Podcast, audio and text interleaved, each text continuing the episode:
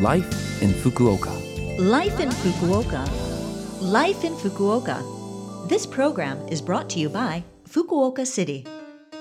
Good morning. I'm Colleen, and this is Life in Fukuoka, a short program to bring you information on how to live in Fukuoka more comfortably, as well as give you lifestyle information and tips on things to do when you're out. So make sure you tune in every Monday morning with me, Colleen from Detroit. Life, in Fukuoka. Today I want to talk about Obon, which is generally what comes to mind when one thinks about August in Japan. Have you heard of Obon? I'm guessing most of you have, unless you're brand new to Japan, but just in case, I'll give you a little intro to it. Obon is a Buddhist custom, and it's believed in Japan that during this period, the spirits of one's ancestors return home. As such, loving family members and relatives gather to give thanks to their ancestors and pray that those in this world live safe and peaceful lives. Obon is typically the four days from the 13th to the 16th of August. However, in some parts of the Kanto area, is between the 13th and 16th of July. Regardless, this is why on TV around these times that you hear about the Obon rush, because if everyone's heading back to their hometowns.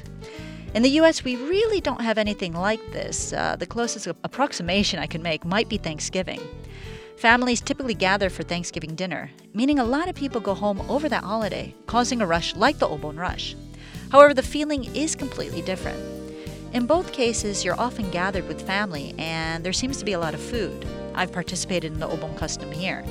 But with Obon, there's sometimes a bit of sadness remembering those who have died, as well as nostalgia recalling those times past.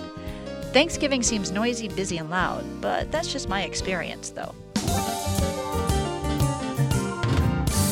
Life in Fukuoka. By the way, as you know, the application deadline for the 100,000 yen special relief benefits is August 31st. And applications were sent to everyone who registered by April 27th as a Fukuoka City resident please make sure you get your application in by the deadline. If there's anything you don't understand, please call 092 401 0826 for help or information.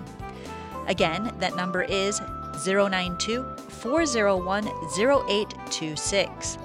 This phone service is available Monday to Friday from 9 a.m. to 6 p.m., and consultation is available in English, Chinese, Korean, Vietnamese, and Nepali. And Love FM is also running a special broadcast called The 5 Minute Guide to Understanding the Special Fixed Relief Benefits. The English broadcast for that is on every Monday and Saturday at 1:53 p.m. Next, I have information on a phone interpretation service available to foreign residents. Whether you need help with your residence card, aren't sure what you need to do when you move house, or have questions about national health insurance, taxes, or even garbage, there's a phone interpretation service available for you to use to check with the ward offices. Interpretation is available in 18 languages. Among them are English, Chinese, Korean, Vietnamese, and Nepali.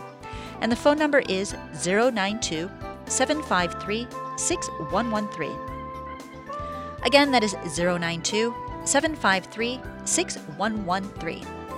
When you use this number, after you've spoken to someone at the interpretation center, you'll be connected to your ward office. Make sure you tell the interpreter in which ward office you live, or in which ward you live, rather, and what you're calling about. For example, you might say something like, I live in Higashi Ward, and I need the certificate showing proof of earnings. In which case, you'll be connected to the person in charge of issuing those papers for the Higashi Ward. From there, you, the ward office person, and the interpreter can continue your conversation. And if you go to the ward office in person, don't worry, just use your phone to ring up the service if you need any interpretation help. Life in Fukuoka. That's it for today's Life in Fukuoka.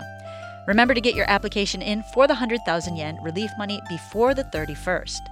And as always, you can listen to this broadcast as a podcast or see the contents of this program by just going to Life in Fukuoka on the Love FM website.